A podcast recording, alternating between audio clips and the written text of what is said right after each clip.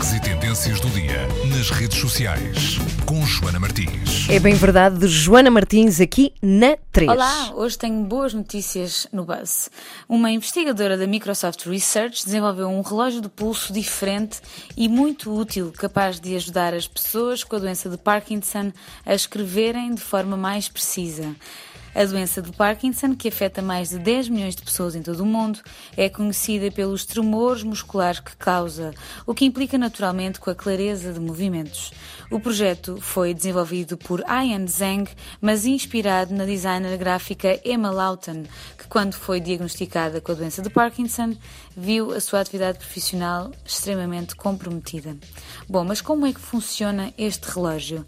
O relógio funciona à base de vibrações que distraem o cérebro de quem o usa, acalmando os nervos musculares que implicam com a mão e facilitando a escrita.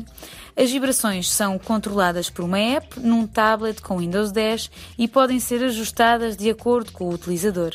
Zeng demorou vários meses até ter uma versão que Emma pudesse experimentar, mas comprometeu-se a continuar a desenvolver esta tecnologia usando técnicas de aprendizagem automática. Ao protótipo chamou Projeto EMA.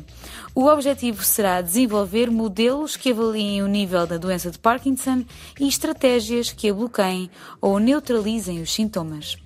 Assim sim, a tecnologia ao serviço de todos nós.